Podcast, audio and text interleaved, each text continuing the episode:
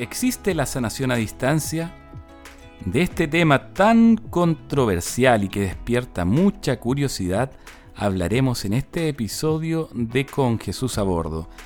Nos guiaremos por un texto de la Biblia que está en Segunda de Reyes, donde el profeta Eliseo se encuentra con Naamán el sirio. Hola, soy Alejandro Manríquez y te invito a este episodio de Con Jesús a Bordo junto a Fernando Sánchez y José Ramírez. Muy buenas tardes, queridos amigos de Con Jesús a Bordo.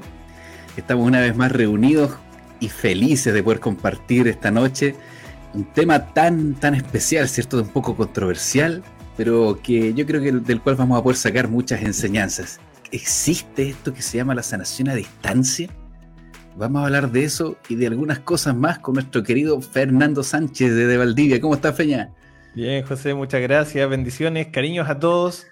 Eh, bendecida semana que estamos iniciando el día domingo y, qué tema, ¿eh? porque yo creo que además despierta la curiosidad de muchos, capaz que más de alguno está llegando a esta transmisión por, por el solo título, ¿no? Por la curiosidad que significa hablar de sanación a distancia.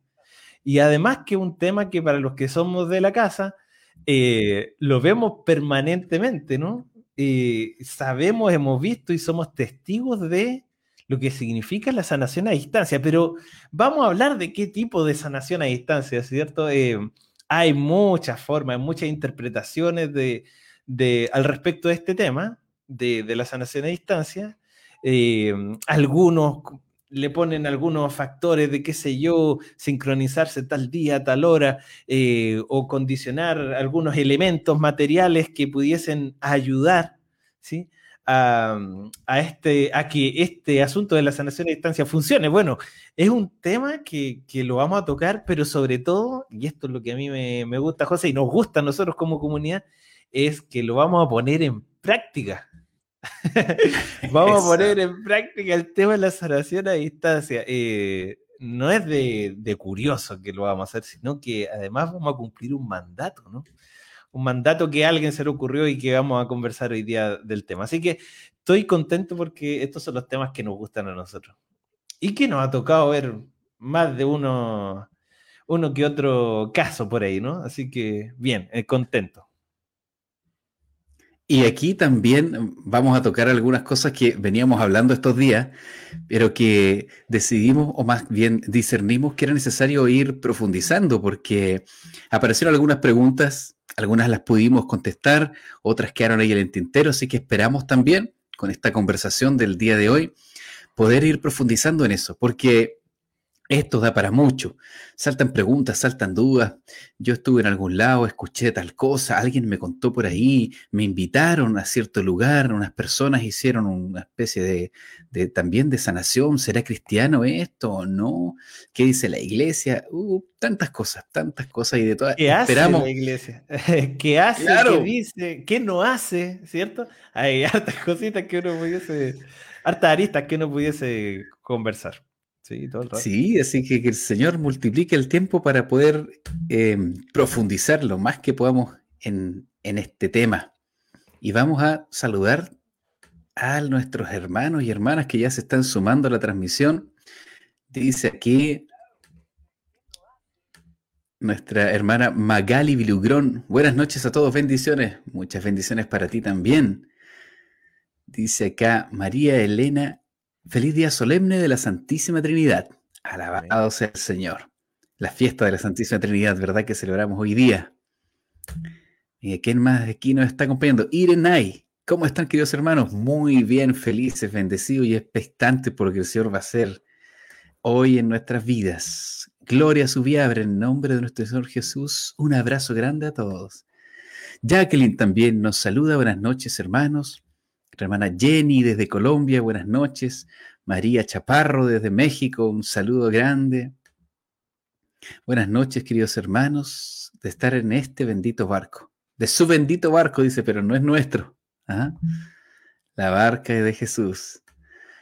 Nancy, buenas noches, hermanos, saludos. Eliana también nos saluda. Para todos los que se están sumando, por ahí si se me quedó alguno en el tintero, Un abrazo grande a cada uno de ustedes y que el Señor nos bendiga en abundancia esta tarde o esta noche, o a lo mejor para algunos será esta mañana, como veníamos comentando el otro día, ya que nuestro querido Jano nos contaba que se está subiendo ahora este material a Spotify, así que lo pueden ir escuchando en audio, a lo mejor cuando se vayan al trabajo, también les puede ser ahí un aporte a esta reflexión que hacemos de la palabra del Señor y las oraciones. Y un abrazo a todo esto, Feña, a nuestro querido Jano, que hoy día no nos acompaña, pero ya el miércoles, si Dios quiere, está de vuelta. Así es. ¿Qué podemos decir para comenzar este tema, Feña? ¿Por dónde hay tanto que hablar acerca de esto para ir adentrándonos? Sí, bueno, em, hay, hay, muchos textos en, la palabra de Dios respecto al, a, la, sanación. Ya, ya lo hemos visto, eh, no es algo que se presentó solamente en, el Señor, en nuestro Señor Jesucristo, sino que en antigüedad, en el Antiguo Testamento, uno ya empieza a encontrar algunos pasajes donde el Señor se manifiesta de forma sobrenatural. Porque, para empezar, este tema de la sanación ya es un hecho sobrenatural. ¿Sí? Es un hecho sobrenatural que, necesita de, de una intervención sobrenatural.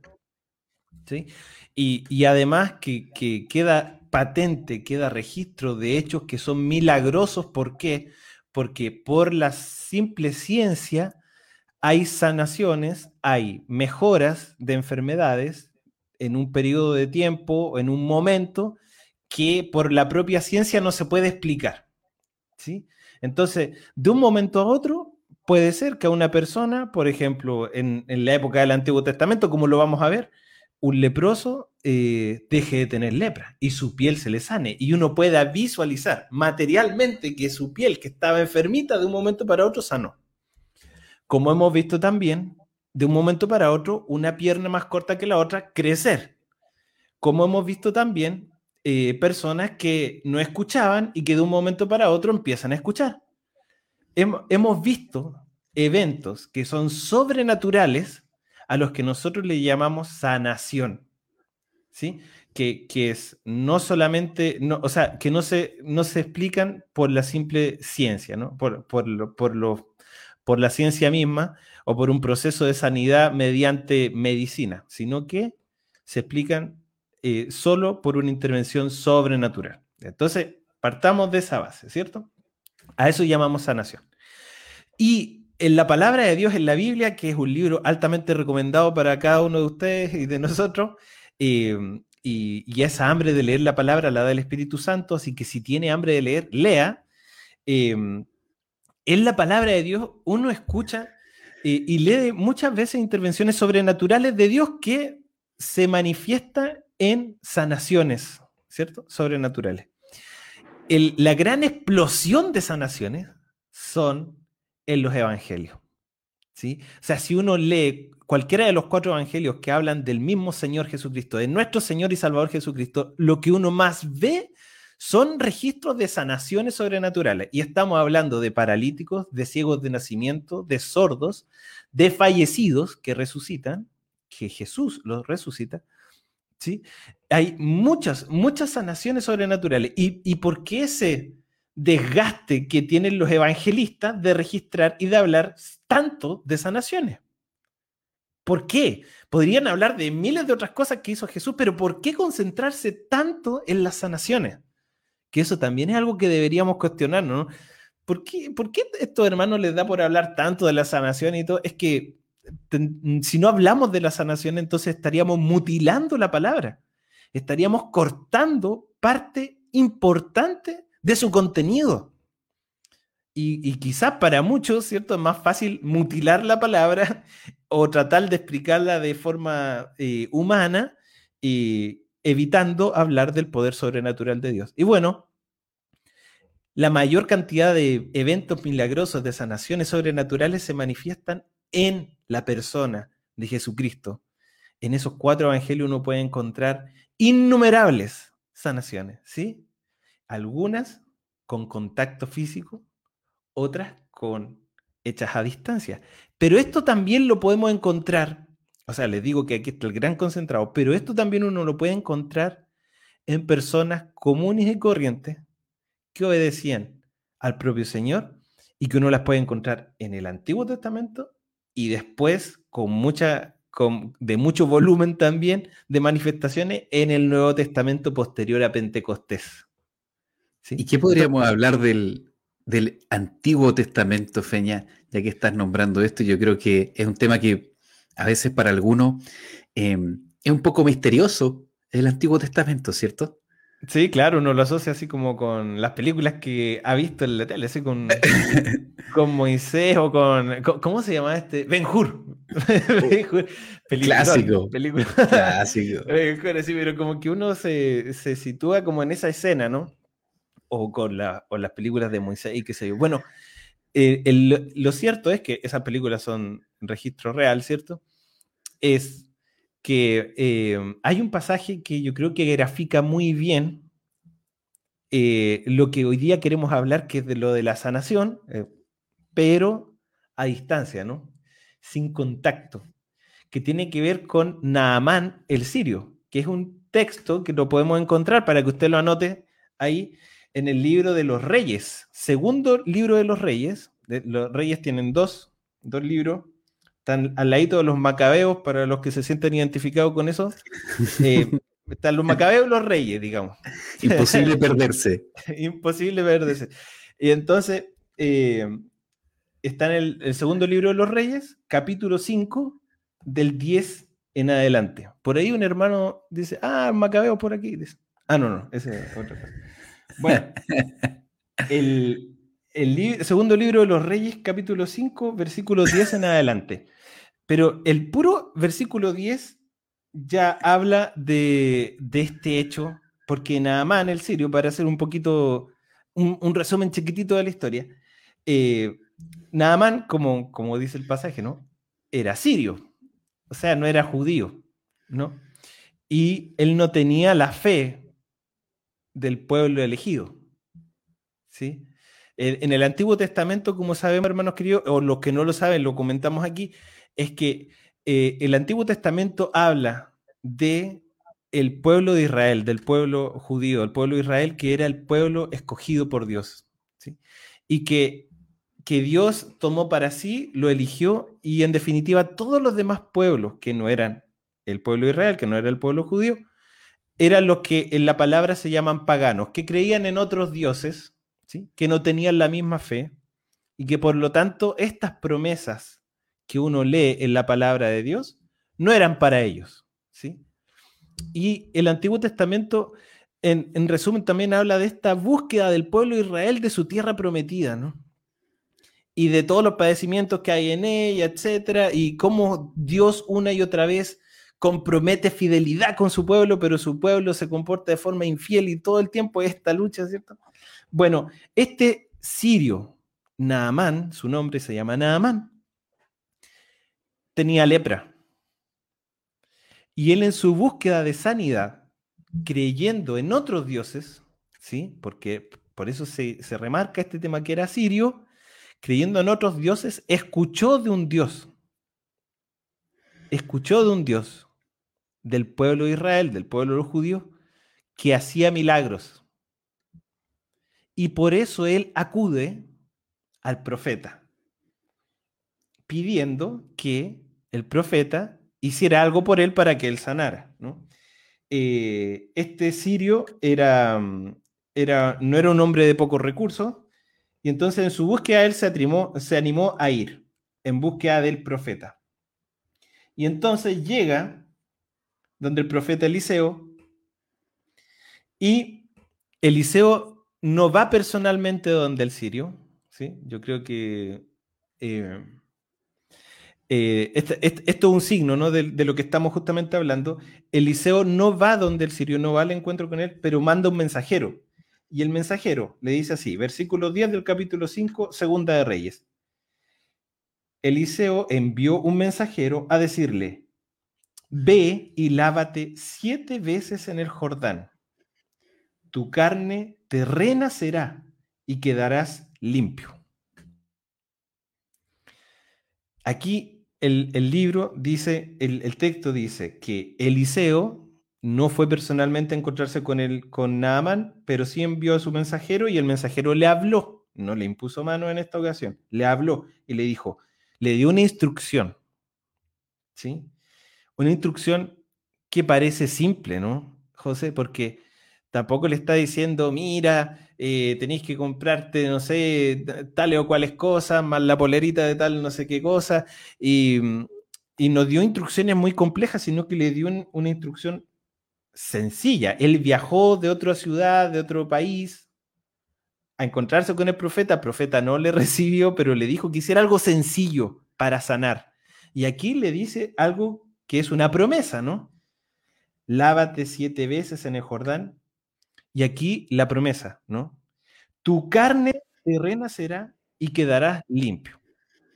Punto. Cinco palabras. Tu carne renacerá y quedarás limpio. Punto. Mire lo que pasó con Naaman, dice. Naaman se puso furioso y se marchó diciendo, yo me había dicho, saldrá seguramente a mi encuentro, se detendrá, invocará el nombre de su Dios, frotará con su mano mi parte enferma y sanaré de la lepra. Dice después, el Habaná y el Farfar de los ríos de Damasco no son mejores que todas las aguas de Israel. Aquí el compadre ¿qué le pasó? Que tiene que haber visto el río y no lo encontró muy lindo el río para tirarse un piquero en él. Y menos siete. Y entonces él dice, pucha, en mi casa había ríos más limpios que este. Y yo tengo que meterme en este río que no es muy agraciado, ¿sí? Y, y dice, pucha, podía bañarme en ellos y quedar limpio. Se dio la vuelta y se marchó furioso. Pero sus servidores, por eso sabemos que el hombre no, tenía problemas de recursos porque tenía servidores, ¿cierto? Dice, se le acercaron y le dijeron, Padre mío, si el profeta te hubiera mandado una cosa difícil, ¿no la habrías hecho? Mira qué lindo. ¿Cuánto más si te ha dicho, lávate y quedarás limpio? Bajó pues y se bañó en el Jordán siete veces conforme a la palabra del hombre de Dios. Su carne volvió a ser como la de un niño pequeño y quedó limpio. Él y toda su comitiva volvieron ante el hombre de Dios. Al llegar se detuvo ante él y exclamó, Ahora conozco que no hay en toda la tierra otro Dios que el de Israel Mira lo que dijo Naamán el sirio. Naamán, un hombre que, recordamos, no creía en Yahvé, no creía en el Dios de Israel, creía en otros dioses. Creía en otros dioses. Y aquí entonces la invitación para aquel que está creyendo en otros dioses, en otros métodos, en otras búsquedas, en, otro, en otros secretos para sanar, ¿no? Cuando aquí probablemente Dios en más de alguna ocasión nos ha hecho una propuesta sencilla y nosotros decimos, ah, ¿qué voy a orar todos los días cinco minutos? ¿Por qué voy a perdonar? ¿Por qué voy a orar siete veces una oración de perdón? Porque, pucha, podría haber hecho otra cosa. Podría pagar más plata por otro tratamiento más costoso, pero ¿por qué voy a orar por perdón? No, yo no creo en esta cuestión. Porque es muy simple. Porque no requiere mayor compromiso de recursos. El otro día hablábamos de esto, Jesús, ¿cierto? Que era esto de que muchas veces el Señor es tan simple que nosotros decimos, no, yo no puedo creer en algo tan simple. No, no, puede ser tan simple. O sea, eh, las quimioterapias son caras, los tratamientos son caros, los resultados no se ven en corto plazo. No puedo creer en algo tan simple. Y resulta que el Señor nos puede estar diciendo, hijo, hija, a esta oración de perdón. Reconoce tu necesidad y yo te voy a sanar. Yo te sano. ¿Sí? Yo te sano. Porque aquí podríamos cruzar esta palabra con el Evangelio de hoy, que Jesús dice, yo he recibido todo poder en el cielo y en la tierra. No dice, yo voy a recibir todo poder. Jesús dice, yo he recibido, ya recibí todo el poder en el cielo y en la tierra. Todo poder. No hay ningún otro poder adicional que necesite Dios para sanarte porque Él ya tiene todo poder. Y Él dice, lo único que tienen que hacer es en el nombre de Jesús. Lo único que tienes que hacer es bautizar en el nombre del Padre, del Hijo y del Espíritu Santo. Lo único que tienes que hacer es perdonar. Son cosas sencillas que a veces decimos tan sencillo que no lo quiero hacer, porque lo encuentro hasta ridículo. Y el Naamán el sirio pensaba igual que nosotros. Sí, un tipo común y silvestre, con más plata porque tenía servidumbre, ¿no? Pero era un tipo común y silvestre que le dijeron tienes que bañarte siete veces en ese río. Y él no le gustó el río y dijo, no, yo no me baño ahí. Pero sus discípulos, sus, su comitiva, sus servidores le dijeron, mira, si es tan simple, ¿por qué? Por último, ¿qué pierdes con intentarlo? Y esa es quizás la invitación que el Señor te está haciendo a ti y a mí hoy. ¿Qué pierdes con intentar ponerte delante de Dios y decirle, Señor, te necesito? Suena simple. Capaz que es muy simple para lo que tú crees que merece tu enfermedad tan importante. Pero el Señor te dice, solo necesito que tú me abras la puerta. Solo necesito que tú me abras tu corazón. Y yo te sanaré. Y yo te sano. Y es más, volvemos a, a los tiempos verbales, ¿no? Por sus llagas fuimos sanados. Tiempo verbal. ¿Por qué hablo del tiempo verbal? Porque esa palabra que está en Primera de Pedro, pero que además está citado desde el libro del profeta Isaías, o sea, antes de Cristo, dice, por sus llagas fuimos sanados. No dice, por sus llagas vas a ser sanado. No te dice por, tu, por sus llagas vas a ser mañana sanado, o pasado mañana, o en un mes, o en dos años, o cinco años. No, te dice por sus llagas ya fuiste sanado. Ya fuiste sanado.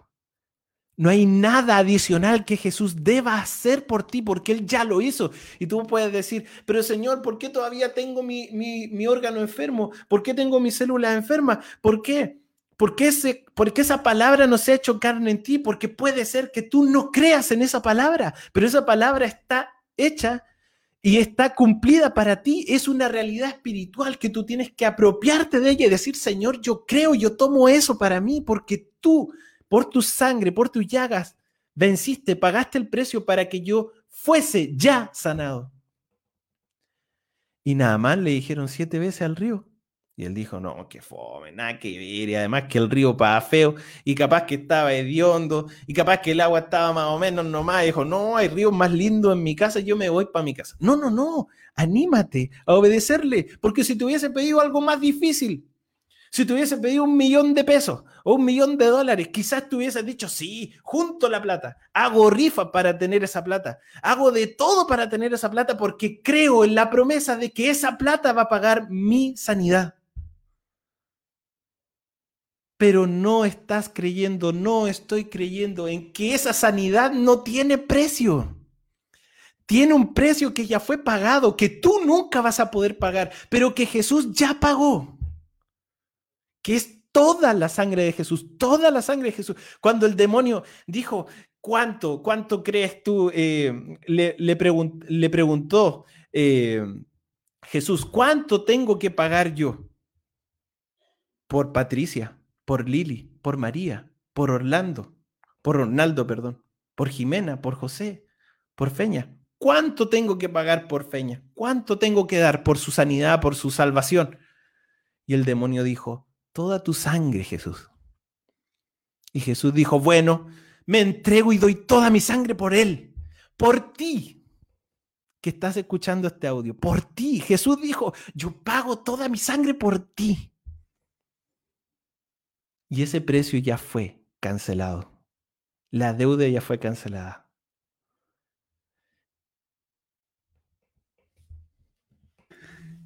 Y eso es lo que nos diferencia de todo el resto de las ideologías, filosofías pseudo-místicas y toda esta corriente tanto esotérica, orientalista o, que recoge tradiciones antiguas que hoy día nos ofrecen, que es como una alternativa a la fe en Cristo, que es una alternativa más atractiva. Es una alternativa, como lo que decía Namán, hoy allá mis ríos son más bonitos. Porque pensémoslo de esta manera, si nosotros igual entendemos cuando un hermano o una hermana nos dice, ¿saben qué? Es que me invitaron a una clase de yoga. Es que me invitaron a hacer una sesión de Reiki. Es que me están haciendo imanes. Es que me, están, me van a hacer el martes en la noche, me van a visitar los monjes de Brasil. Uno los entiende. ¿Por qué? Porque eso es mucho más, mm, ¿cómo decirlo? Más preparado, más sofisticado Sí, imagínense que, ¿cómo no va a ser bonito? Entrar a una clase de yoga, ¿cierto? Todo bien limpiecito, un piso, pero brillante, ¿cierto? La profe de blanco y todos ustedes también bien vestiditos y la música hermosa. Chuta, ¿dan ganas de entrar? ¿Cómo no va a ser bonito ir a una sesión de Reiki? Te cuesta en una camita, ¿cierto? Con un incienso. Mmm, qué rico olor. Ojalá un cítrico para que descargue las energías negativas y una piedrita de cuarzo para que todas las malas vibras se vayan. Eso es mucho más bonito. ¿Cómo no le va a gustar ir a hacerse los imanes si lo ponen en una camita y le ponen una cosita aquí, una cosita allá? Usted no hace nada. De hecho, ese ratito puede dormir, no hace nada. Y luego vuelve a su casa y sigue siendo soberbio y sigue siendo mentirosa y sigue siendo egoísta y sigue siendo adúltero, infiel sigues viendo pornografía, sigues faltándole el respeto a tus hijos, a tus hijas, a tu marido, ¿cómo no va a ser bonito? Lógico que es más bonito, porque no te expone en nada. Seguir esas prácticas que hoy día están tan de moda y que nombré tres o cuatro, ¿cierto? Pero que hay miles, es mucho más sencillo y es mucho más sofisticado. Pero el Señor que te pide, dice, oye, si hay dos o tres reunidos en mi nombre, yo estoy allí. Y nos reunimos aquí, uno en Temuco, otro en Valdivia, otro en Santiago, y ustedes en tantos lugares del mundo, bendito sea el Señor, que el Señor bendiga América. Pero no hay mucho más, ¿cierto? Estamos compartiendo el Evangelio y en realidad no hay música, eh, no hay olores bonitos, ¿cierto? No hay trajes especiales, es como que no hay nada. Y así va a venir el Señor. Así va a venir la sanación, la liberación, el milagro. Y no hay que hacer nada. Y es gratis. ¿Cómo va a ser tan sencillo? No, si todos tenemos, le podría haber puesto hoy día, pensaba Feña, a la, transmisión, el pequeño Naamán que todos llevamos dentro. Sería bueno, ¿cierto? Otro día lo vamos a hacer. el pequeño Naamán que todos llevamos dentro. Porque del fondo todos queremos lo que quiere Naamán. Que salga el profeta. Dice, lo podría, ¿podrían leer de nuevo esa parte, Feña? Cuando dice, yo esperaba que el profeta saliera a invocar a su Dios. Dice como dos o tres cosas más que yo creo que son muy importantes para nosotros, para entender esta gran diferencia. Sí, dice así, versículo 11b, más o menos en adelante. Yo me había dicho, saldrá seguramente a mi encuentro, se detendrá, invocará el nombre de su Dios, frotará con su mano mi parte enferma y sanaré de la lepra. Mira, ahí está. Saldrá el profeta, o sea, no va a salir Feña, ni José, ni Jano, ni Lili, ni Margot, ni Berta, ni Vero, no, va a salir el profeta. O sea, nosotros esperamos que para que ocurra un milagro, primero que venga el profeta. O sea, mínimo. mínimo, el papa. y para entrar, para entrar a conversar. Claro, claro. Te, aguantaría el obispo, pero no menos que eso. No van a entrar al párroco, el vicario con el vicario no hablo. No, de ahí para arriba. ¿De qué congregación y resulta que, que el profeta le mandó. Claro, uno le, uno le etiqueta. Sí, siente diocesano, diocesano no. claro, claro. No, si no, no. ¿Qué le dice? No, es que lo que yo tengo es serio. digamos. claro. Que salga el profeta, o sea, que venga aquí el gran... Y si va a ser un laico, pucha, mínimo que sea bilingüe. claro, bilingüe, extranjero que haya paseo por el mundo. No va a venir un laico aquí mal vestido, despeinado, que no, ha viajado a ni una parte del mundo y va a hacer una oración de no, que no dura ni dos ni tres minutos, me va a sanar. No, no, no.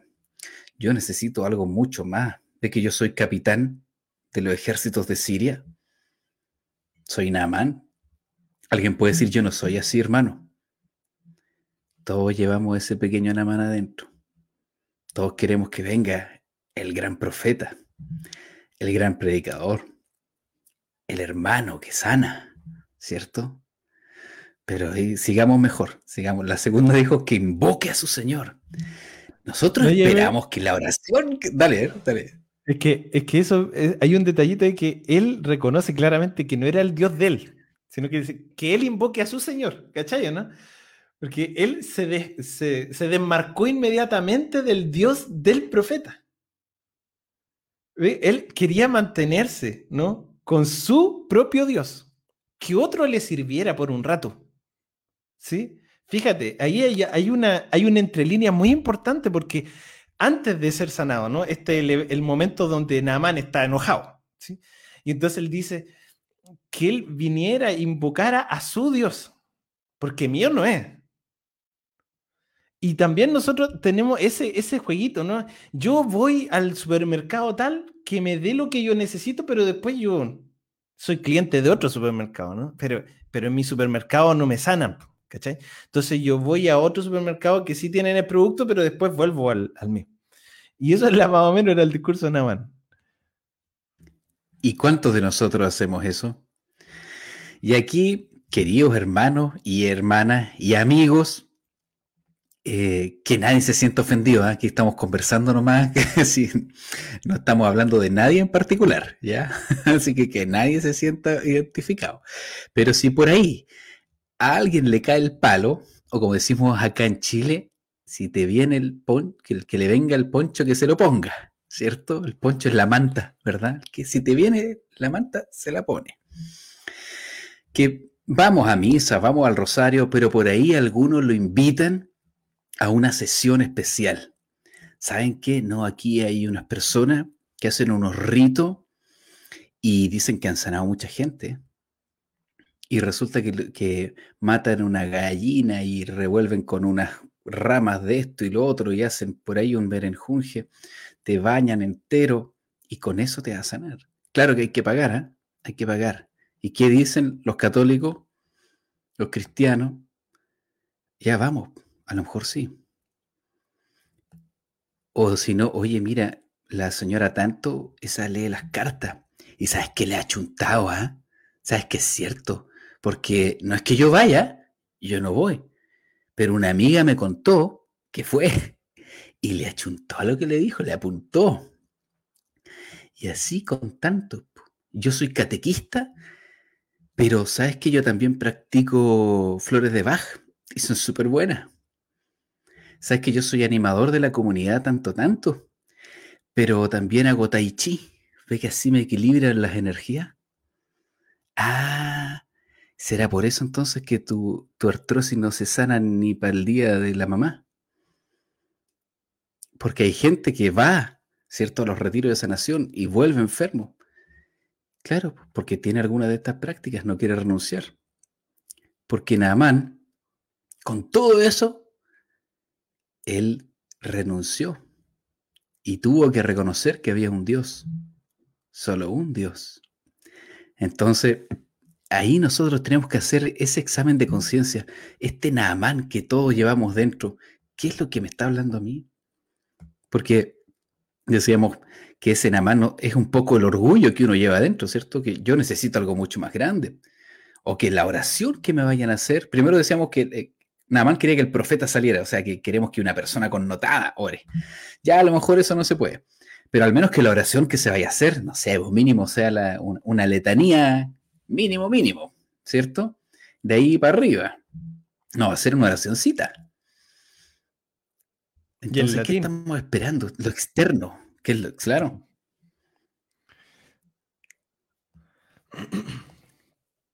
Claro, y el latín te digo yo que, por lo menos la oración sea, que por lo menos la oración sea en latín, porque si no, no funciona. No, si no es en latín, es, una oración en español. No, pues oración no tiene unción. En latín la, oración tiene más unción. ¿Alguna vez te han dicho eso? que se bendiga a todos mis amigos y hermanos que me han dicho eso. ¿Cuánto vas a aprender? ¿Tú te sabes el Padre Nuestro en latín? No, me lo sé en español nomás y más o menos ve que yo pronuncio mal, me esfuerzo por pronunciar bien aquí con Jesús a bordo. Entonces hablo el español a medias, el latín difícil. Pero ¿sabes qué le digo yo? Que el diablo se sabe todos los idiomas. Así que aunque yo le diga en latín, en inglés, en ruso o en chino o en español, en el nombre de Jesús te vas, él se va. Porque él reconoce el nombre de Jesús en todos los idiomas. ¿Y sabes qué otra cosa, querido hermano y hermana? Las enfermedades también lo saben. Por eso en el nombre de Jesús, en el idioma que lo pronuncies, las enfermedades también se van. Y recuerdo un caso, porque esto tiene que ser una cosa práctica, ¿cierto? No hablamos desde lo que leímos los libros, sino de lo que el Señor, en su infinita misericordia, sin nosotros merecerlo, nos ha permitido vivir. Recuerdo el caso de un hermano que tenía, tenía una, una herida grande en su pie y tenía ya la, operación eh, lista. Oramos por teléfono. Oramos por teléfono. Pero una oración sencilla, ¿qué más puedes hacer por teléfono? No mucho, ¿cierto? No podemos hacer las oraciones que le gustan a Naamán, invocaciones hechas por el profeta. No, podemos hacer una oración sencilla entre hermanos que tienen mucha fe. Tanta fe, tanta fe que creen que por teléfono el Señor puede sanar. Tanta fe que creen que viendo una transmisión por el computador o por el celular, por YouTube, o por Facebook o escuchando un audio por Spotify, el Señor te puede sanar. Eso es fe. Eso es fe. Que no haya nadie ahí para imponerte las manos, que no haya un gran profeta, ni una gran invocación, solamente una promesa, una promesa hecha por el Señor. Por su llaga fuimos sanados. Y si tú la crees, es suficiente. Esos hermanos creyeron y tuvieron un tremendo problema. ¿Te ha pasado a veces, Feña, no? Que por creer uno se mete en problemas. Estos hermanos tuvieron un problema grande. Resulta que llegó el día de la operación y la gente que lo evaluó para pre-cirugía, llamaron a la gente que da las horas y le dijeron, oye, ¿qué les, ¿qué les pasa? ¿Cómo nos envían aquí a amputarle el pie a una persona que tiene el pie sano? Pero ¿cómo si esta persona tiene ya ahora hace tantos meses, su pie está, tiene gangrena, no hay nada que hacer? Y tuvieron un tremendo problema porque no se ponían de acuerdo. Le habían dado hora para la cirugía y resulta que su pie ya no necesitaba cirugía porque el Señor lo había sanado. El Señor lo había sanado por la fe, con una oración sencilla, sin grandes profetas, sin grandes invocaciones. La fe sencilla de hermanos y hermanas que creen y que oran juntos. Porque eso, y con esto cierro la idea, Feña, la gran diferencia entre la enorme lista de prácticas ocultistas y esotéricas que hoy día rodean el mundo entero, todas estas que siempre nombramos que son las más comunes, pero tantas más, ¿cierto? El reiki, el yoga, las flores de Bach, los monjes de Brasil, tantas cosas, todas estas terapias nuevas. La gran diferencia entre eso y la oración de fe es que la oración de fe la hacemos con cariño, con sencillez, ¿verdad? Pero en esta otra tipo de práctica, tú siempre eres como un receptor pasivo. Te acuestas y algo te hacen. Te pasan una piedra, te pasan un imán, te pasan un incienso, te pasan una planta, te manchan con la sangre de un animal. Algo te, algo te ponen encima. Y uno aquí, como calladito al loro. Tú no haces nada. No haces nada. Pero en la otra oración, que parece poco sofisticada, ¿cierto? Una oración sencilla, resulta que tú estás poniendo el corazón. Pero es que eso no se ve Eso no se ve. Pero eso tiene infinitamente más poder que lo otro. Oye, tanto que uno pudiese contar. Ahí algunas hermanas y hermanos nos están preguntando.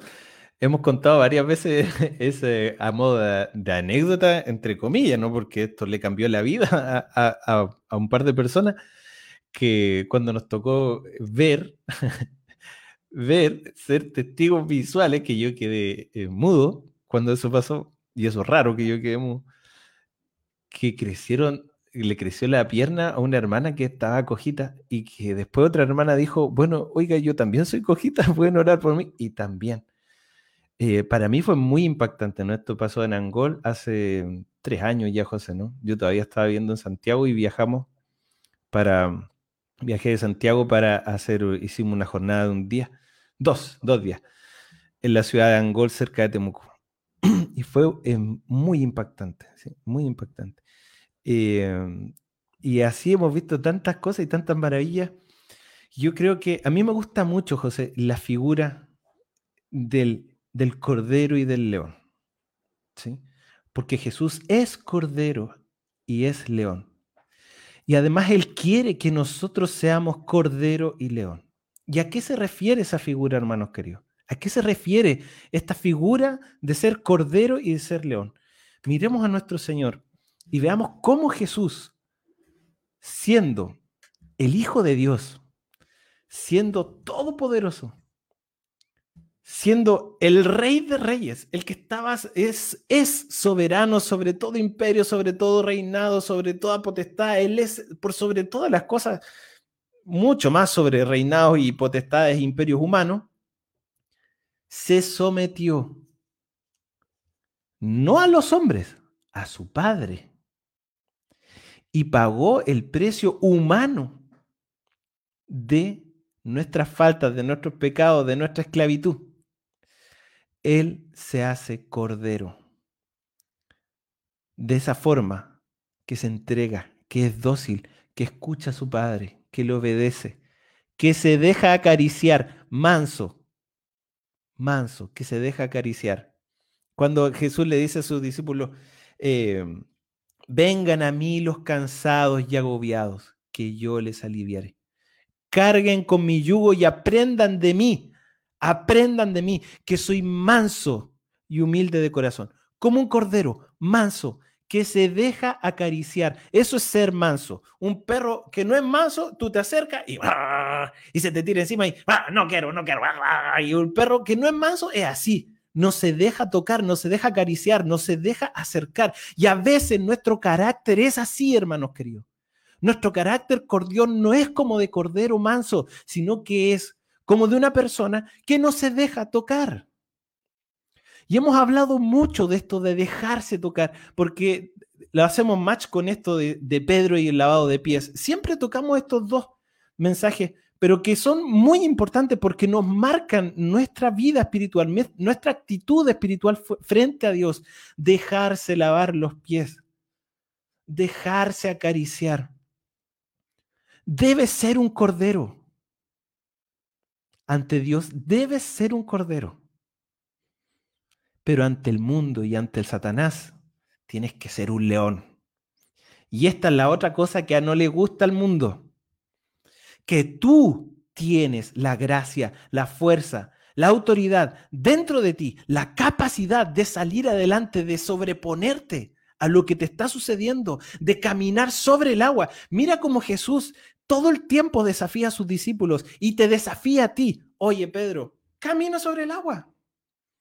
Camina sobre el agua. Irracionalmente, el Pedro irracional se lanzó, porque para esto no hay que pensar tanto. Es que no hay que pensar tanto, debes obedecerle a Dios y confiar y ser un león. Bueno, si Dios me dice que camine sobre el agua, camino sobre el agua. Si Dios me dice que crea, creo. Si Dios me dice que me voy a comer el mundo, me lo voy a comer. Porque Dios está conmigo y nadie puede el mundo contra mí. Entonces muchas veces no queremos ser ni corderos con Dios, ni leones con el mundo, sino que estamos totalmente al revés somos leones con Dios, no nos queremos nada con Él, no queremos nada con la iglesia, no queremos comprometernos, pero con el mundo somos corderitos. Ah, ¿para dónde dicen que? Ah, ya para allá voy. Ah, eh, eh, un bono, ya, para allá voy. Ah, eh, ah, esto es más fácil por aquí, para allá voy. Y entonces tenemos la actitud invertida. Tenemos la actitud espiritual invertida. Y aquí nuestra forma de pensar debe cambiar. Yo debo ser manso delante de Dios y obedecerle y postrarme ante Él y escuchar su voz y dejarme acariciar y dejarme sanar por Él. Y cuando llegue el momento de enfrentar al mundo, a Satanás, a la tentación, al mal, a la enfermedad, al dolor, a la angustia, a la persecución, inflar el pecho, tomar aire decir, yo soy hijo de Dios. Yo soy un hijo digno del amor de Dios. Yo soy un hijo digno y nada ni nadie va a poner su pie sobre mí porque yo soy un hijo de Dios. Ni la peste, ni la hambruna, ni la enfermedad, ni nada va a estar sobre de mí porque por sobre de mí solo está nuestro Señor. Y mis hermanos no están ni sobre ni bajo mío, están a mi lado. Mis hermanos están a mi lado al mismo nivel, con la misma dignidad, con el mismo amor, con la misma preocupación al detalle que Jesús tiene por cada uno de nosotros.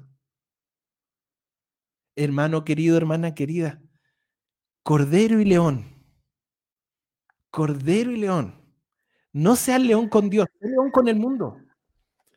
Y no seas cordero ni con, Ni con su familia. Sí, porque somos bravos para sacar los colmillos, los dientes, y nos ponemos así, arisco, ¿no? Y afuera. Y, sabes que ser león con el mundo, león con Satanás, cuando te viene a tentar, levántale la mano a tu pareja, a tus hijos, levántate levántale la voz a, No. Porque aquel que tiene al lado tu hermano, tu hermana, tiene la misma dignidad de hijo de Dios que tú. A ese mentiroso hay que perseguir. A ese no tenerle paciencia ni respeto. Cortarle el acceso a nuestra vida y ser manso con nuestro Señor, manso con Él, manso con Él. Y quisiera agregar un detalle más a esto del Cordero y León, que a propósito de, de lo que nos cuenta el rey David, en un sal, también un salmo que podríamos tachar de sencillo. ¿En qué sentido? En que debe ser, si es que no es ese, junto con el Salmo 91 y el 121, los más conocidos de todos, ¿cierto? El Salmo 23, el Señor es mi pastor, ¿verdad? Esos salmos yo creo que deben ser los más conocidos. Salmo 23, el Señor es mi pastor, el Salmo 91, el que habita el amparo del Altísimo, y el Salmo 121, que el Señor es mi guardián, ¿verdad? Pero en esos salmos que nos parecen tan sencillos, bueno, en todos los demás, pero en eso hablando de esto, de cómo el Señor a través de los sencillos se manifiesta y cómo esta figura del Cordero y el León en Jesucristo el Señor, también nosotros la, la tenemos que vivir. Si ya la estás viviendo y si no, empezar a vivirla, es que fíjate lo que le pasaba al rey David. El rey David dice en las escrituras que él destruyó a todos sus enemigos, todos los ejércitos. Los otros reyes le tenían miedo Nadie quería pelear con él porque él ganaba todas las batallas. Imagínense un ejército hoy en día que gane todas las batallas, no conocemos ninguno. Él ganaba todas las batallas. ¿Cómo puede ser? ¿Cómo puede ser? Todas las batallas. Es muy simple porque él cuando iba a la batalla, él iba como un cordero. El rey David iba, el Señor es mi pastor, nada me faltará. Entonces él iba en los hombros de su pastor, como el pastor que lleva al corderito en los hombros, hemos visto la figura del buen pastor, ¿cierto? Así iba el rey David. Y como iba así de confiado, entonces el Señor, que es nuestro buen pastor, le permitía llevar a cabo esa victoria, que es la obra de Dios, la victoria de Dios a través de nosotros. No es nuestra victoria, es la de Él, que se manifiesta sin que lo merezcamos a través de nosotros. Entonces, no te sientas débil cuando te invitamos a ser cordero, cordero con Dios, es decir, dejarte llevar, dejarte abrazar y colocar aquí como el corderito. Y león en contra del enemigo, ¿cierto? Tal como decía Feña. Así que gracias Señor. Quisiera Feña responder muy brevemente una pregunta que hacía un poco más atrás una hermana, no sé dónde está, pero preguntaba acerca de las terapias florales. Y después quisiera hablar un detalle acerca de la famosa eh, esto de las piernas, porque después habían algunos otros comentarios, por de lo que tú contaste. Dice aquí nuestra amiga Ana Esperanza, ¿qué de malo tienen las terapias florales? Las terapias florales, ¿cierto? Creadas por el doctor Edward Bach, tienen su génesis, su fundamento en una concepción esotérica del mundo. Es decir, que están fundadas en la creencia de que tú eres un ser divino per se. No es que tú tengas algo de la divinidad de Dios en virtud del bautismo, en virtud de la gracia bautismal, ¿cierto? Que nos convierte en hijos de Dios y en templo del Espíritu Santo, sino que tú, por existir, por ser Ana Esperanza, ya eres un ser divino. ¿Qué es lo que escuchamos en casi todas las cosas de la nueva era, ¿cierto? Que hay un poder dentro de ti, que hay una fuerza dentro de ti, que tienes que sacar, ¿cierto? Esa fuerza interior, que es, es la mentira del Génesis, ¿cierto? Génesis 3.15, Dios no quiere que ustedes coman del árbol, porque si no, se abrirán sus ojos y serán como dioses. Esa mentira del diablo de Génesis 3.15 es la misma que se repite siglo tras siglo, tras siglo, tras siglo, y que en este siglo uh, le ha ido re bien este siglo sí que le ha ido bien. y comercialmente, ¿para qué hablar? Porque tal como decíamos el otro día, nada de esto es gratis, es un factor de discernimiento. Pero para que no nos crean a nosotros, porque nosotros obviamente van a decir, bueno, ustedes son católicos y no les gustan estas cosas, ¿cierto? Te lo voy a leer textualmente de los escritos del doctor Edward Bach. Alguien podría decir, ¿y qué estás? ¿Por qué José está leyendo cosas del doctor Edward Bach? Porque como les contaba la otra vez, yo estuve tres años metido en estas cosas, entonces leí mucho. Yo decía, de algo bueno que saque de eso, ¿cierto? Por la misericordia del Señor, de lo malo, Él saca algo bueno, no es bueno haber estado ahí, claro que no, pero de todo eso malo el Señor saca algo bueno, entonces lo bueno es que, como leímos harto de eso, podemos encontrarnos hoy día con estos escritos, porque después cuando el Señor me empezó a llamar de vuelta, yo dije, no voy a votar todas estas cosas, voy a sacar, no, los libros los guardé, o sea, los quemé todos, pero saqué algunos extractos que dejé anotados como, como unos documentos, justamente pensando en que algún día podíamos compartir con otras personas. Nunca pensé que lo íbamos a hacer de esta manera, pero bendito sea el Señor. Esto es textual, ¿ah? Este es el pensamiento del doctor Edward Bach. Usted puede encontrar su escrito, esto está en internet, en todos lados. Esto no es mentira, no es un invento mío, así que pueden ir y buscarlo si es que no nos creen. Espero que nos crean porque esto lo hacemos de buena fe y de buen corazón. ¿Cómo funcionan las esencias florales? Según el mismísimo doctor Bach, que es la que creo, por eso las flores se llaman flores de Bach, ¿cierto? No es por Bach el músico, es por Edward Bach que los creó. Dice, la acción de estos remedios, y pongan ojo aquí, pongan atención, la acción de estos remedios es elevar nuestras vibraciones. ¿Han escuchado esas palabritas por ahí? Las malas vibras, las buenas vibras, las buenas energías, la mala energía, es elevar nuestras vibraciones y abrir nuestros canales para la recepción de nuestro yo espiritual. De hecho, hasta es como un trabalengua, ¿o no? Nadie sabe qué quiere decir eso. Y sigue, hacer aflorar nuestra naturaleza con la particular virtud que necesitamos. Es decir, aquello que estás buscando, la salud, la tranquilidad, la paz, va a aflorar desde dentro de ti al tomar esas, esas esencias florales. O sea, primero es un tanto, por, así, por decirlo menos, es como inocente, ¿verdad? Pero en una persona adulta bien formada ya es casi un poco insensato, ¿cierto? Desde dentro de ti va a aflorar la virtud que necesitas. Si yo la necesito y está dentro mío, entonces ya hubiese hecho su efecto. Es lógico, ¿no? Y la particular virtud que necesita va a aflorar desde nuestra naturaleza. Entonces, ¿para qué necesitamos a Jesús? Si las virtudes que necesitamos van a aflorar de nuestra naturaleza cuando tomemos flores de Bach. No necesitamos a Jesús. Y además lavamos la falta que causa el mal. Entonces ya ni siquiera hay que ir a confesarse. Si con las flores de Bach hacemos aflorar la virtud que necesitamos desde nuestra naturaleza interior, al activar nuestras vibraciones, haciendo aflorar nuestro yo espiritual. Y además lavamos la falta que causa ese mal. Es decir, nos hacemos como Dios, elevando las vibraciones hasta un yo espiritual. ¿Verdad? Y lavamos nuestras faltas. Y no había leído yo en la Biblia que nuestras faltas son lavadas por la sangre del Cordero que derramó en la cruz del Calvario por nosotros. Hoy yo estoy mal. Eso que leí tres líneas, ¿eh? dos líneas y media de los escritos del mismísimo creador de estas terapias. Ahora, parecen inofensivas, lógico, si son flores, parecen inofensivas. Son flores.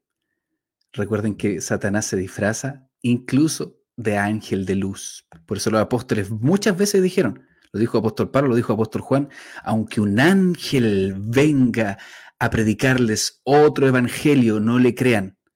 Anatema sea, maldito sea. Aunque un ángel venga a predicarle otro evangelio. ¿Por qué? Porque ellos, como eran hombres apóstoles, ¿cierto? Llenos de la unción. Ese es el trabajo de la verdadera unción. Reconocer la verdad. Dios en ti hace que reconozcas la verdad, no por una virtud que aflora desde tu interior, no, sino la virtud que viene del cielo, que el Señor nos trajo del cielo al precio de su sangre, como decía recién Feña, y no desde nosotros. Por lo tanto, aunque esto parezca muy bonito e inofensivo, no lo es. Aunque parezca bonito e inofensivo, no lo es. Esto es igual que la droga que le venden a los niños en dulce. Es lo mismo. Pero si es un dulce, sí, pero mira lo que trae dentro. Entonces, Solo eso para no alargarlo. Y brevemente, lo de las, espero que quede claro ahí, querida amiga, que el Señor te bendiga. Esperamos no hacerte sentir mal, pero a veces estas verdades incomodan y estamos llamados a hablar la verdad. Y con respecto a las piernas que crecen, eh, es tan sencillo como lo acaba de relatar Feña, y solamente quisiera agregar que eso, bendito sea el Señor, lo vimos juntos, ¿cierto, Nangol? Pero eso no es que haya pasado una vez, así como que el Señor una vez le hizo crecer las piernas a alguien. Esa, esa maravilla la hemos visto no sé cuántas veces, no sabría contarles las veces que lo hemos visto. Con decir que yo lo he visto con mis pacientes, he orado muchas veces por pacientes en el box de atención y he visto cómo el Señor le hace crecer las piernas. De hecho, una vez lo, lo grabamos incluso, porque era tan impactante y yo conocía a la persona con la que íbamos a orar y le dije, ¿lo podemos grabar? Sí. Quizás por ahí algún día les puedo mostrar el registro. Porque pensando lo mismo, algún día alguien va a decir, ¿cómo es posible? Y vamos a tener ese... Y yo le dije a la persona, ¿sabes qué? Que ahí en ese tiempo no teníamos, no hacíamos esto, pero siempre hemos estado orando por la gente. Entonces, ¿sabes que nosotros oramos por, por, personas y a veces a la gente le cuesta creer? Eh, ¿Te molestaría si grabar no te grabar la cara o grabar tus pies nomás? Sí. Y esta foto le sacamos. Y se ve en una foto el pie así y en el otro así. Y por el propio testimonio de la persona, eh, una persona me dijo, eh, ¿cómo va a ser posible si yo soy coja de nacimiento? Y mi pie izquierdo es 2,5 centímetros más corto. ¿Y cómo lo sabe? Porque me han hecho exámenes toda mi vida. Entonces tengo clara la medida de una pierna y la otra. Una señora de 60 y tantos años. Y en el momento le hizo crecer la pierna. Entonces me dice, ¿cómo se puede hacer esas cosas? Lo hemos visto con los brazos también. yo, no, es como, no son cosas que se pueden explicar. Pero el Señor hace esas cosas. O me acuerdo de una señora que vino una vez a una de las noches de milagro con un ojito que no veía. ¿Y usted cree que el cierre puede sanar? Sí. En el nombre de Jesús, que su ojo se abra.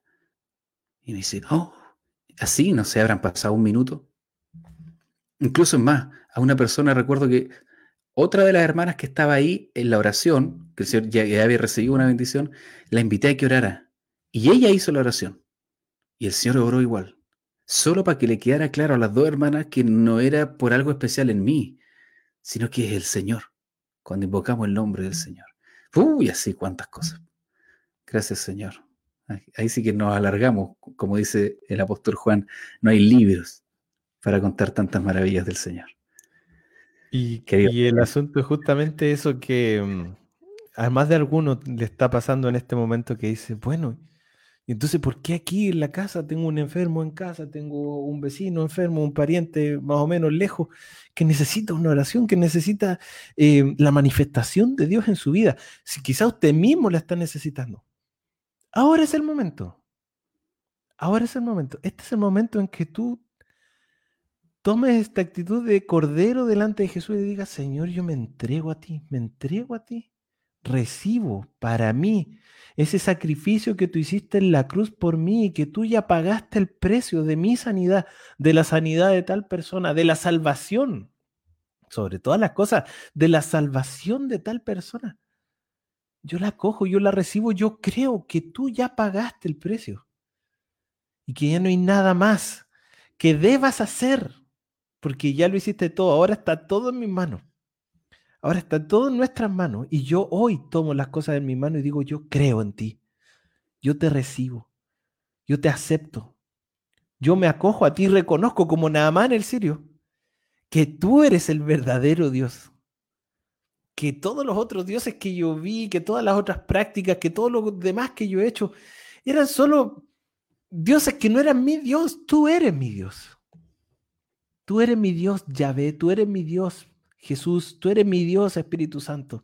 Hoy en el Día de la Santísima Trinidad reconocemos lo que es el Evangelio, ¿no? Que Jesús le dice a los discípulos, yo he recibido todo poder en el cielo y en la tierra. Vayan y hagan que todos los pueblos sean mis discípulos, bautizándolos en el nombre del Padre, del Hijo y del Espíritu Santo. Hermano querido, hermana querida, no hay nada más fuera de esto que no es secreto que tiene acceso cada persona, cada, cada ser vivo, cada ser viviente, de creer en el Padre, en el Hijo y en el Espíritu Santo. Y que Jesús recibió ya todo poder. Y esto lo tienes que repetir tú. Repite esto en tu corazón cada día. Y en este momento dítelo. Jesús, tú tienes todo poder. Pero pone énfasis en la palabra todo. Jesús, tú tienes todo poder, al contrario de lo que decía nuestro amigo Bach, ¿no? Que, que dentro de ti está el poder. No. Jesús, tú tienes todo el poder. Jesús, tú tienes todo el poder. Y como tienes todo el poder, yo sé que tú te puedes manifestar ahora. Y que lo vas a hacer y que lo haces. Esa es la certeza que tenía Juan. ¿sí? El, evangelio, el evangelista San Juan que tú te manifiestas, que honras la fe del que cree en ti y que hoy, en este momento, te manifestarás. Vamos a orar, José, ¿cierto? Vamos a orar, Feña. Quisiera, no, sé si alcancemos a profundizar mucho, pero solo decir, dos cosas, porque aquí la Verito Ramírez y la Verito Regada, tenemos varias Veritos. Que el Señor les bendiga a las dos, ¿cierto? Eh, hacen preguntas del yoga podríamos decir algo respecto al yoga. Eh, el tema del yoga es, profundo, quizá otro día podemos hablar solo del yoga porque ahí hay muchas cosas, pero eh, solo dos cosas, muy brevemente, como dice hay un personaje que, tiene un porcentaje muy bajo de aprobación. Resulta que el yoga, para empezar, es una práctica eh, religiosa, ¿sí? Religiosa de una religión que no es católica. ¿ya? Solo con eso uno ya debería parar la oreja, porque ¿qué voy a hacer yo? Ritos de otra religión. Es absurdo. ¿Usted iría a los cultos de los evangélicos? Si lo invitan porque hay un matrimonio de un amigo, uno va, un funeral, uno va, ¿cierto? O algo así. Pero habitualmente uno no va donde los, los evangélicos. ¿Por qué? Porque yo voy a mi iglesia. ¿Por qué digo eso? Porque, y eso que son, entre comillas, más o menos parecidos. Si uno ni siquiera va donde ellos, porque es lógico que no vamos a ir, ¿cómo vamos a ir a los ritos de una religión que cree en millones de dioses? Usted sabía, querido amigo, querida amiga con Jesús que ni ellos saben cuántos dioses tienen. Cuando estuve investigando esto, eh, los autores no saben cuántos dioses existen en la religión hindú. Hacen un cálculo aproximado como de 300 millones algunos. Otros son más conservadores y hablan de cerca de 2.000. Los conservadores, de cerca de 2.000. Entonces uno dice, ya partimos mal, si existe un solo Dios. Entonces, solo con eso bastaría. Pero si alguien dice, yo voy a hacer yoga, pero solo por eh, la práctica del ejercicio, le cuento que también hay, un pequeño problemilla, ¿cierto? La letra chica. ¿Usted sabía que el yoga lo crearon hace chorrocientos años? Más de 3.000 años. el año del queso, por allá, el que ellos llaman el sabio Patanjali, ¿sí? Eh, creó el yoga cerca de 1500 años antes de Cristo. De hecho, algunos dicen, oye, esto es más antiguo del cristianismo. Es verdad. Pero ¿sabe qué le respondemos siempre a eso? El pecado también. La prostitución también. El robo y el asesinato también. ¿Y eso entonces los valida? Obvio que no. La antigüedad per se no es una razón para nada. Este sabio Patanjali, junto con los sabios que seguían esta doctrina, que uno los puede respetar, por supuesto que sí, pero uno no va a ir a practicar los que ellos creen. O sea, yo respeto a todos y los que me conocen de cerca, mm, yo hablo con todas las personas de cualquier creencia, pero hay un límite aquí, que es mi Señor, la Santísima Virgen y la Santa Iglesia. Y los que me conocen saben que vamos a hablar de todo, de lo que sea, y preguntas, y uno puede debatir para allá y para acá, pero esta es mi fe, y yo no voy a entrar más allá. No puedo, tú me vas a invitar a algún culto extraño, yo no voy a ir. ¿Por qué? Porque no puedo porque me hago, cuando entro a un rito, a una liturgia religiosa, tú te haces uno espiritualmente con los que están ahí. Si tú entras a una liturgia religiosa, te haces uno con ellos espiritualmente. ¿Por qué? Porque estás accediendo, es un acto de tu voluntad. Todo en el mundo espiritual es por la voluntad. Por eso ni siquiera el Señor Jesucristo entra a la fuerza, sino que te dice, Apocalipsis 3:20, yo estoy a la puerta y llamo. Ni siquiera el Señor Jesús entra. ¿Por qué? Porque Él nos hizo así, libres. Ustedes son libres. Si quieren, comen del árbol prohibido. Si no, no. Pero ustedes son libres. ¿Por qué? Porque en el amor tiene que haber libertad. Y como el Señor quiere que lo amemos, no nos puede obligar. El tema es que esa libertad te lo puede usar para lo que quiera. Y alguno le puede abrir la puerta a estas otras cosas. Y el yoga es parte de una religión. Es una disciplina espiritual que tiene como fin último entrar en comunión íntima con el Brahman no tiene como objetivo que se te pase el dolor de espalda, como le dicen aquí lamentablemente algunos agentes de salud. Haga esto para que se le mejore sus ligamentos de la zona lumbar. No, si eso no pasa. Usted lo que va a hacer cuando empieza a hacer esas posiciones es abrir la puerta a la acción de todo eso que está detrás del yoga. Y el, el fin último del yogi no es estirar sus músculos, el fin último del yogi es unirse con su divinidad, en la cual no hay diferencia entre el creador y la criatura, totalmente diferente a nosotros. O sea, el yogi puede hacerse como Dios. Sí, porque eso es lo que ellos creen, que tú puedes llegar a ser Dios. Ese es el fin. Y, ese camino tiene ocho pasos. Y uno de los pasos son las posturas, otro de los pasos son los mantras, otro de los pasos es la respiración, otro de los pasos es el trabajo de la mente, que hoy día se vende como mindfulness o conciencia plena. Así que ojo por ahí, sobre todo en el área de la educación y la psicología. Sorry, Feña, que me alargue un segundo en esto. Eh, pero eso, el mindfulness es el paso 6 y 7 de los ocho pasos de Patanjali, o sea, de la escalera del yoga. Todo está ahí unido. Y cada postura fue diseñada por los yogis de hace 3.000 años para abrir un chakra, es decir, en las puertas de tu corazón. Tú le abres tu alma a sus dioses cuando haces ciertas posiciones. Y otra, en el mejor de los casos, porque otras posiciones derechamente son actos de adoración a ciertos dioses. ¿Sí? Y hay muchas cosas más, muchas cosas más. Pero sería largo de explicarlo en un par de minutos. Pero en esencia es un acto idolátrico. Porque estás entrando en comunión espiritual con, con otra religión politeísta, ¿cierto? Que niega totalmente a Cristo con la revelación que nosotros hemos recibido de que el Señor nos salvó de la muerte. Practicar eso es unirse a una creencia en la que el Señor Jesucristo, su sacrificio no tiene ningún sentido. Y además te expones a la acción de los enemigos. Y eso lo hemos visto. ¿Cuántas veces? ¿Cuántas veces? Y además usted lo tiene ahí claro. Ve a sus amigos o sus amigas que hacen yoga y que lo hacen por salud. ¿Cuántos se han mejorado? El día que dejen de hacer yoga, les vuelve el dolor. ¿Por qué? Porque el diablo los tiene atados. Pero al contrario, si renuncian al yoga, se sanan. Como es, algún día les conté esto.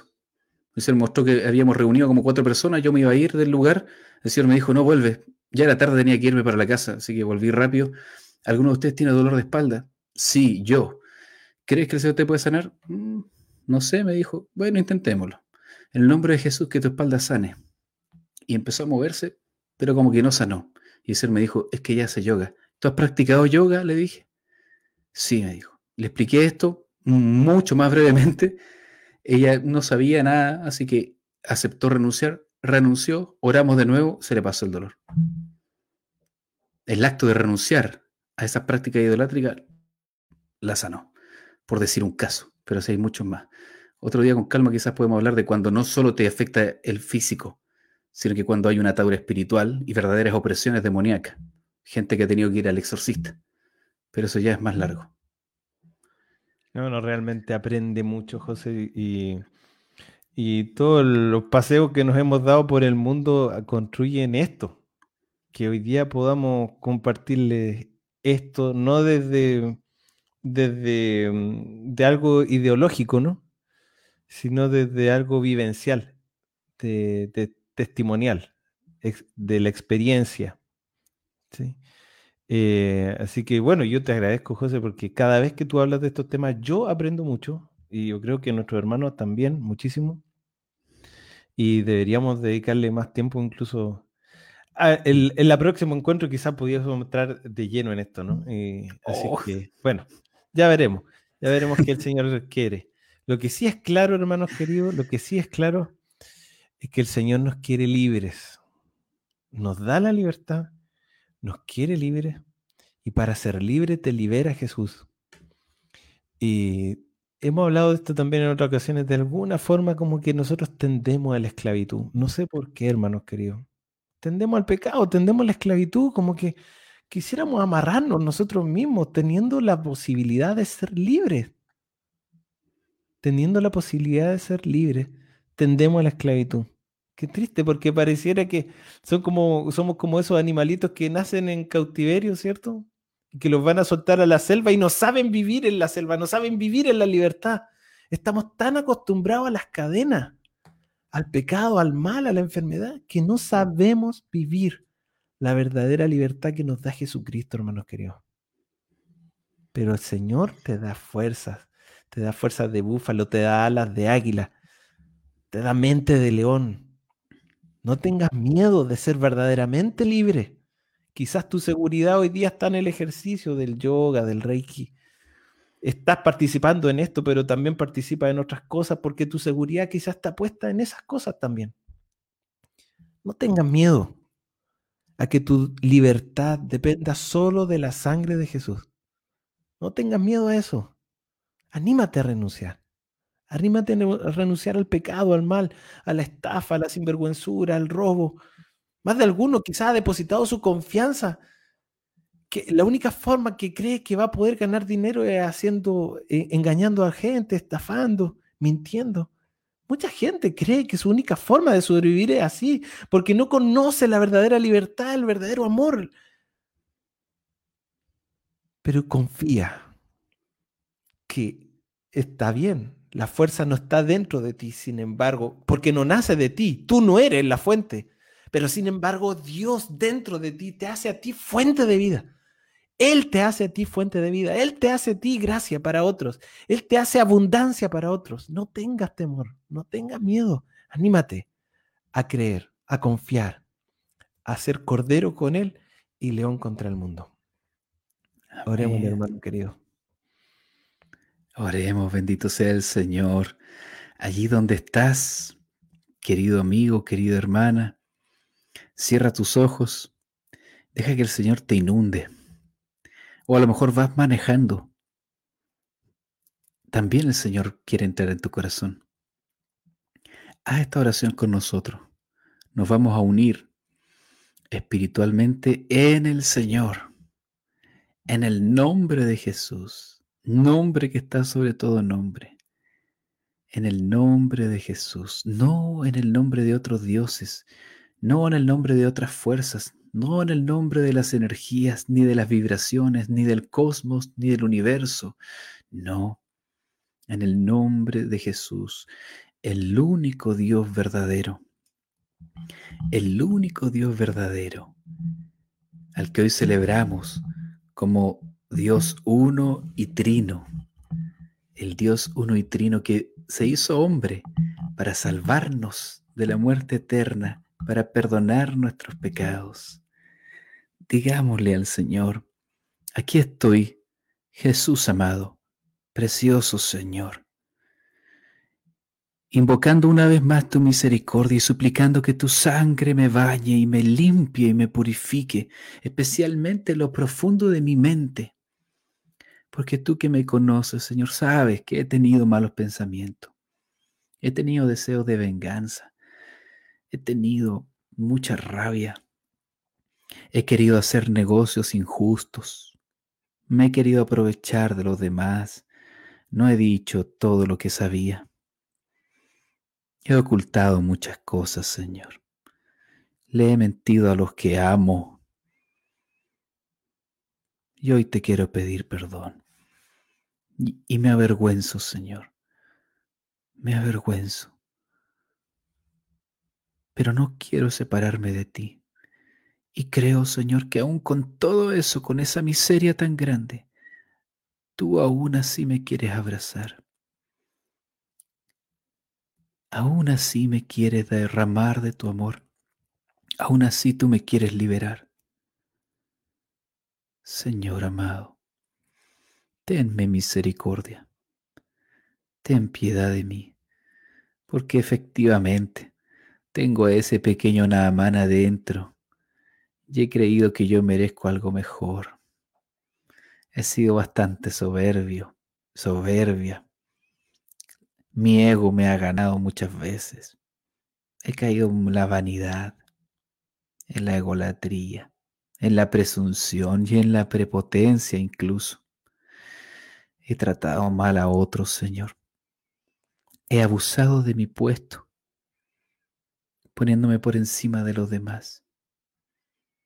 Y otras tantas me he victimizado y he tratado de utilizar mis carencias y debilidades a mi favor para obtener algo, olvidándome que tú quieres que sea un león. Perdóname, mi Señor amado, en este día maravilloso en el que como iglesia celebramos el misterio santo de la Trinidad. Te suplico, me cubras con tu preciosa sangre y así sea limpio, limpia de toda mancha de maldad para que la llenura del Espíritu Santo pueda venir sobre mí una vez más y sea lleno, y sea llena de ti. Allí con tus propias palabras dile, Señor Jesucristo, hoy te abro las puertas de mi corazón y cierro las puertas de mi alma y de mi mente, aún de mi subconsciente, a toda enseñanza, a toda práctica y a todo espíritu que no venga de ti en el nombre de Jesús y renuncio a toda práctica esotérica, ocultista y de adivinación que no viene de ti. En el nombre de Jesús, por la intercesión y con la protección de María Santísima, nuestra Reina y Madre, Nuestra Señora de la Liberación, patrona de Chile, emperatriz de América, Nuestra Señora de todos los pueblos, la Reina de la Paz, la mediadora de todas las gracias, para que sea libre de toda atadura, de toda cadena, en el nombre de Jesús. Especialmente, Padre amado, suplicamos esta noche por todos los enfermos que están suplicando por su sanación. Sean libres, Señor, en el nombre de Jesús, de toda enfermedad, de todo dolor, de todo mal que les aqueja. Y muy especialmente aquellos, Señor, que están sufriendo depresión, que han atentado contra su vida, que tienen conductas autodestructivas como anorexia, como bulimia, como intentos de suicidio. En el nombre de Jesús, aquellos que han saboteado sus propios caminos de progreso, su alegría familiar. En el nombre de Jesús, libérales, te lo suplicamos en esta hora. En el nombre poderoso de Jesús, Padre, y toda enfermedad, Toda enfermedad sana esta noche. El cáncer, el lupus, la artritis, la diabetes, la hipertensión, la ceguera y la sordera, la artritis y la artrosis. Todo dolor, todo desorden, toda inflamación, toda clase de enfermedad. En la cabeza, en los brazos, en las piernas, en las manos, en los pies, en los órganos internos, femeninos, masculinos, en la columna, en los pulmones, en el corazón, en los intestinos, en la vesícula, en el páncreas, en el vaso, en los riñones, en el santo y preciosísimo nombre de Jesús. Aleluya.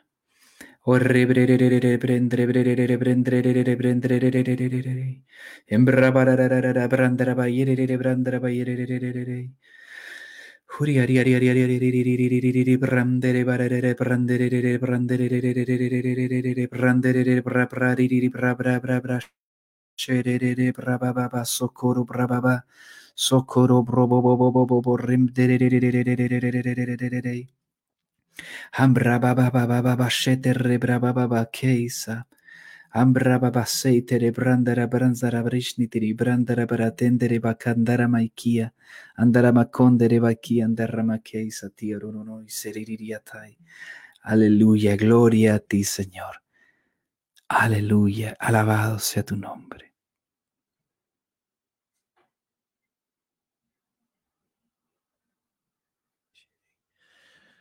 Dele gracias a Dios, dele gracias, confiado en que ya recibió lo que le ha pedido. Dele gracias a Dios, dile gracias Señor por sanarme, por abrazarme, por liberarme. Gracias por amarme, gracias por derramar tu sangre en la cruz por mí. Gracias por sanar mi cabeza, mi corazón, mi alma, mis pensamientos, mi cuerpo. Bendito seas Señor. Dale gracias, dale gracias en fe. Dale gracias confiando que ya recibiste lo que has pedido. Dale gracias confiando, créele. Gracias Señor Jesús, gracias, gracias. Gracias Señor. Yo vi el Señor interviniendo una cabeza, un cerebro, el Señor sanando un cerebro, no, no sé cómo explicarlo, pero el Señor está tocando un cerebro. Le damos gracias al Señor por eso. Gracias Señor. Uno o muchos. Gracias Señor por eso. Bendito seas.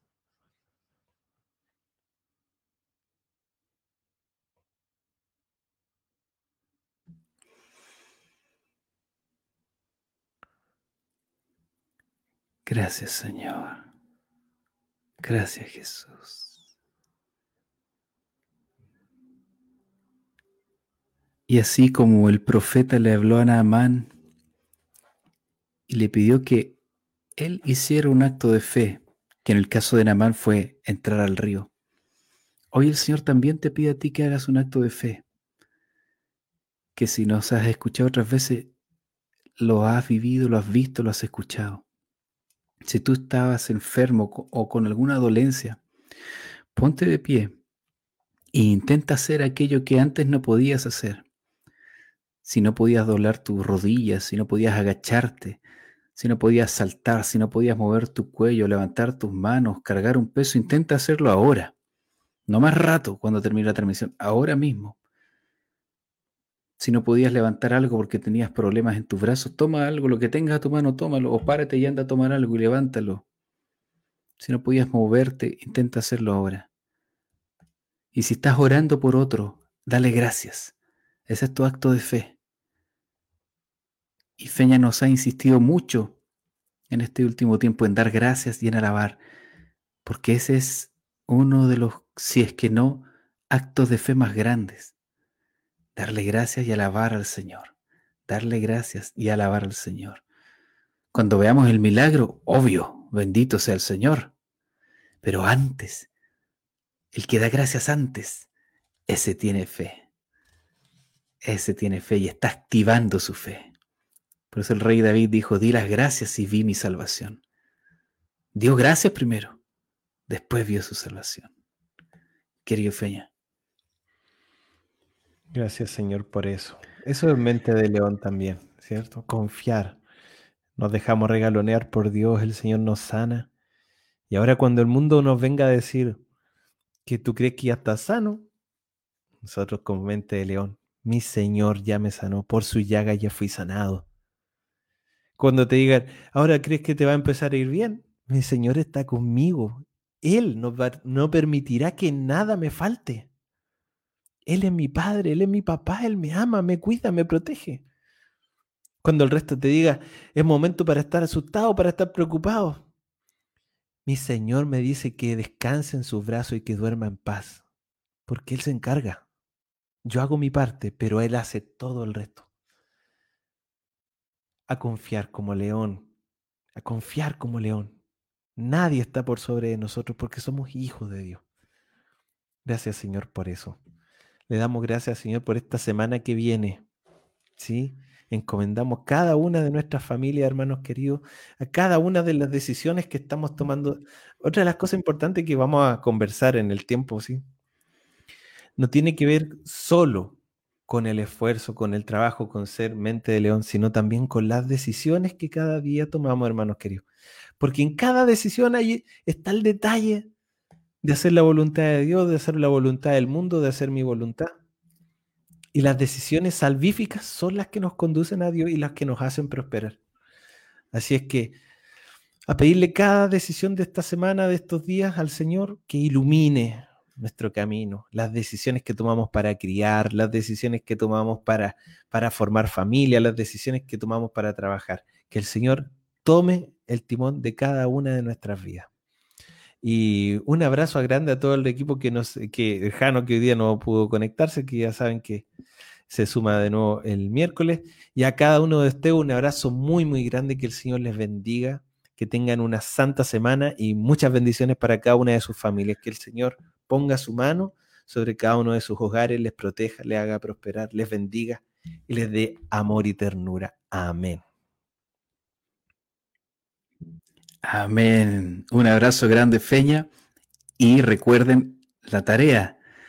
Vamos en este barco y nuestra tarea es que más personas se suban al barco, ¿cierto? Como decía Santa Teresa, como buen capitán, no nos vamos a ir al cielo solos. Tenemos que llenar el barco para que sean muchos en el cielo dándole gloria a Dios. Así que si tú crees que este contenido, estas reflexiones, sencillas pero llenas de fe y de amor por el Señor le pueden servir a alguien, compárteselo. Compártelo por WhatsApp, compártelo por YouTube. Si a lo mejor no te has suscrito todavía al canal de YouTube, dale a, a suscribirte, comparte el video y sobre todo háblale de Jesús a otros. Y háblale a Jesús también de aquellos que tú estás hablando. Lo mejor que podemos hacer por los demás es rezar por ellos. Así que anímate y ora ora sin temor.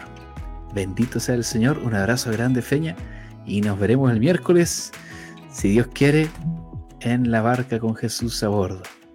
Bendiciones queridos, un abrazo, buena semana. Un abrazo, chao chao.